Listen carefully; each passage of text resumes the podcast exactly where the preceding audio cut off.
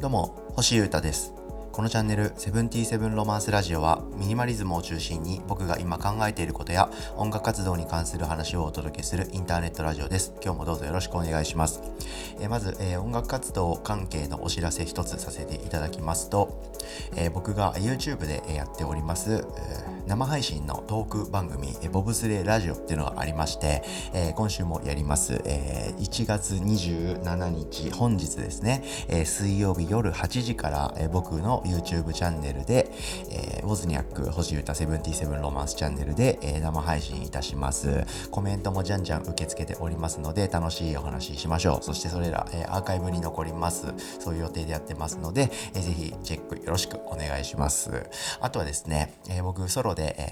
ー、ウォズニャク音楽活動をバリバリやってまして、今年は結構いろんなものを作ってます。で、がっつり作り終わって、え届け方まで考えて少しずつ発表していこうとは思ってますが、えー、新作が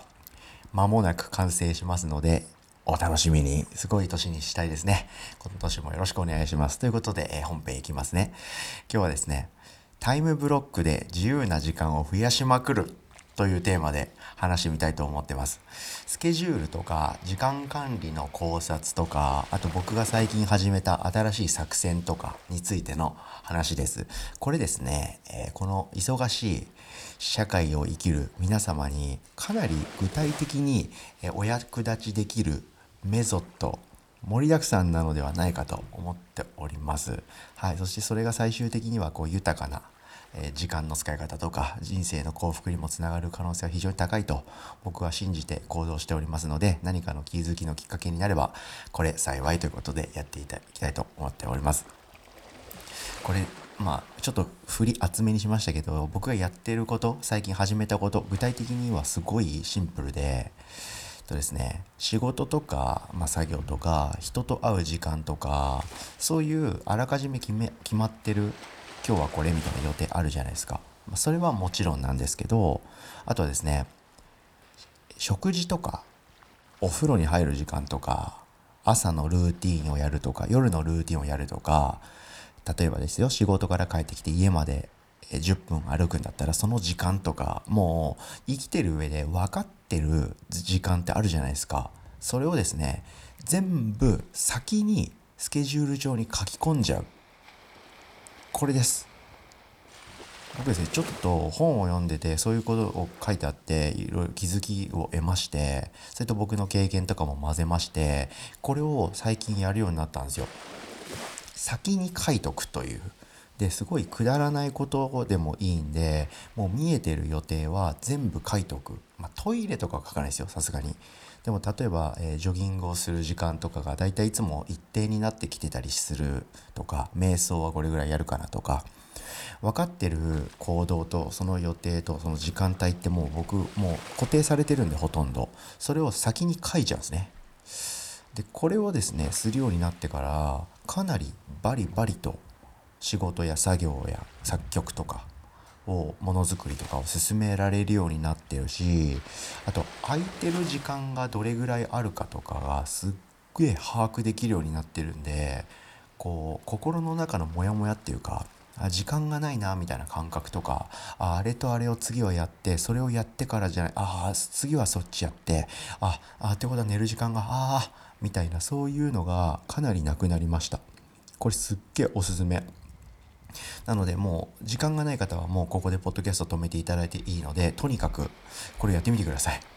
仕事とか人と会う時間がもう分かってる予定はもうスケジュール帳に書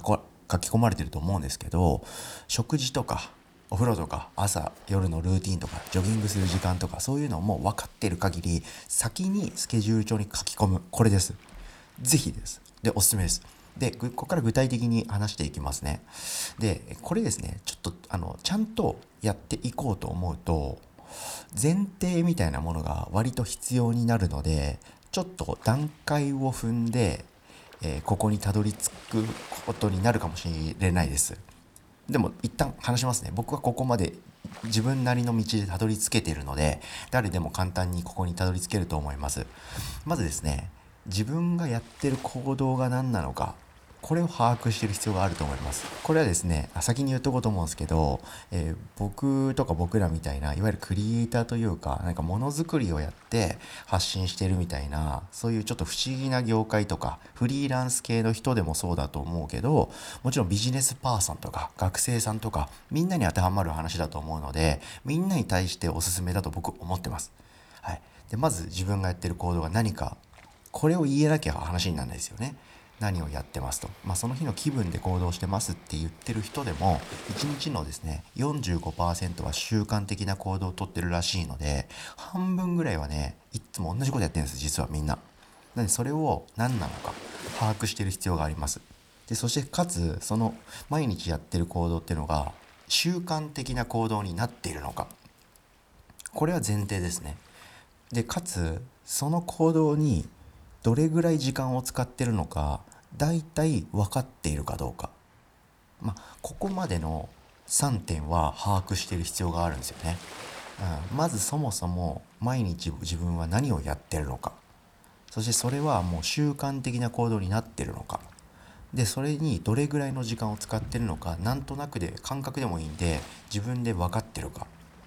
あこれを把握する必要があるとは思います。でこれをまずできてないというかあそんなこと考えたこともなかったって方は是非のんびりでもいいと思うので意識するだけで、えいつか構築されますので考えてみてくださいきっと人生楽しくなってくると思いますでそれができてるというかそういうのはもう分かってるという方はですね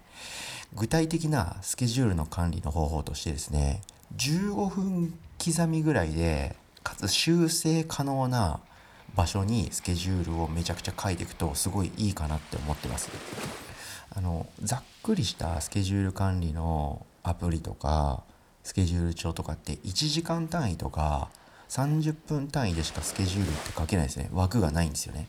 でも Google カレンダーとかだと15分単位になってたりしますし手書きで15分刻みで書くことってできると思うんですけどこれぐらい分刻みにするといいかななんて気がしてます。で僕はもちろん Google カレンダーを使ってまして、えー、スケジュールを先に埋め尽くしてます。でその通りに行動できることっていうのはもちろんないんですけどもう先に書いてあるんで大体何やるか分かるんですよね。だからちょっと意識的に動けるっていうことの時点で結構豊かっていうかいい感じです。で実際それと違ったことやっちゃったりとか微妙な時間のズレは絶対あってそれはいいいいに決まってるんですけどそれはそのままちょっと修正して一日終わる。そうするとですねやる前はスケジュールであり予定表なんですけどやり終わったらその日記に変わってるんでお得です。という感じでこういうスタイルで僕最近生きてみてましてこれはすごいいいんですよね。しかもこれを前日に決めるっていうか一日の予定が大体見えた時点で当日迎える前にやり終わっちゃうとそうすると当日はもうそれの通りにじゃんじゃんじゃんじゃん動いていくだけなので考えることとか迷うことがすっげえ減って楽なんですよね。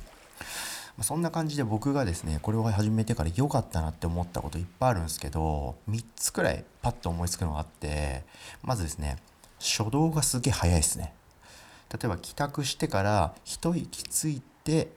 お風呂入ろうかなっていうよりもうスマホ見れば Google カレンダーの次の行動が僕パッて出てるんであお風呂ねみたいな。そうすると帰ってきた瞬間にあお風呂最高みたいにすぐ動き出せるっていうその一歩目が速くなるっていうのですごいいいです。でこれに連動することとしてこの予定と予定の間ルーティンとルーティンの間でもいいんですけどジョギングが終わったらそのまんまちょっと筋トレする。そのまんまお風呂入るみたいな。その筋トレとお風呂の間にちょいとスマホみたいな。不思議な余計な行動がなくなるんですよねなんか。気づけば卒業アルバム見てたみたいな。そういうことにならないというか。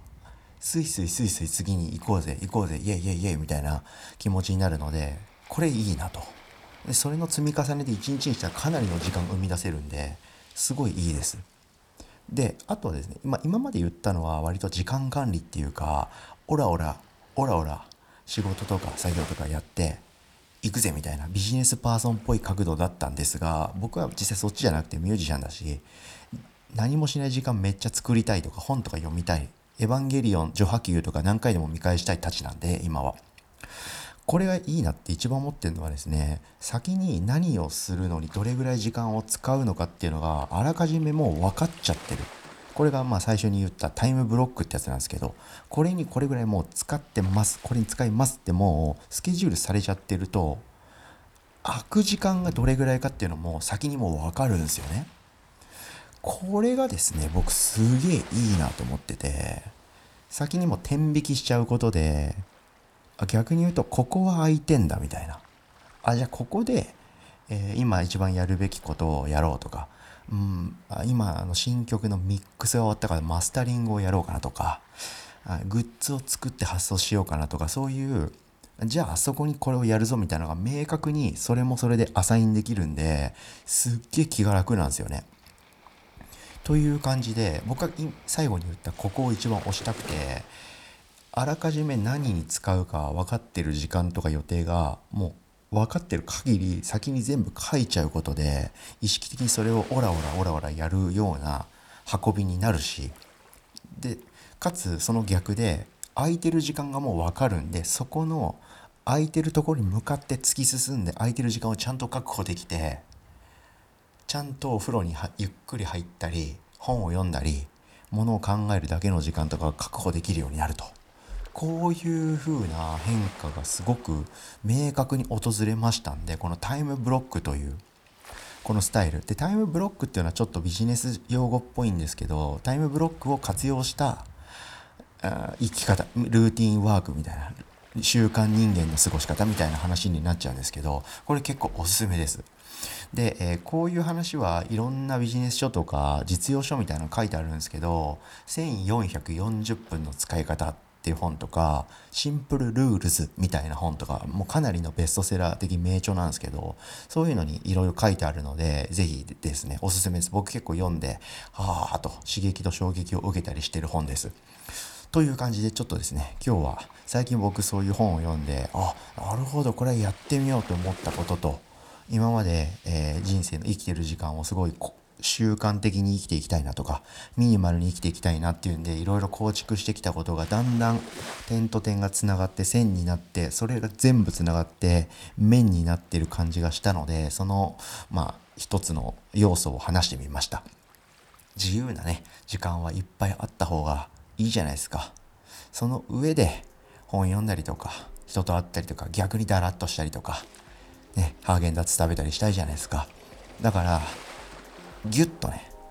締めるとこ締めてだらけるとこマックスだらけるみたいな感じで生きていきたいなと思ってますんでこういうことを考えて今日は話してみました。聞いてくれてありがとうございました。今日はちょっとねシャキッとした話になったかもしれないですけどあくまでゆるふわで今後も行きたいと思ってますが今日はタイムブロックで自由な時間を増やしまくるっていう話をしてみました。聞いてくれてありがとうございました。以上セブンティーセブンロマンス星歌がお届けしました。それでは今日も皆様15分刻みで、え日々のスケジュールいってらっしゃい。バイバーイ。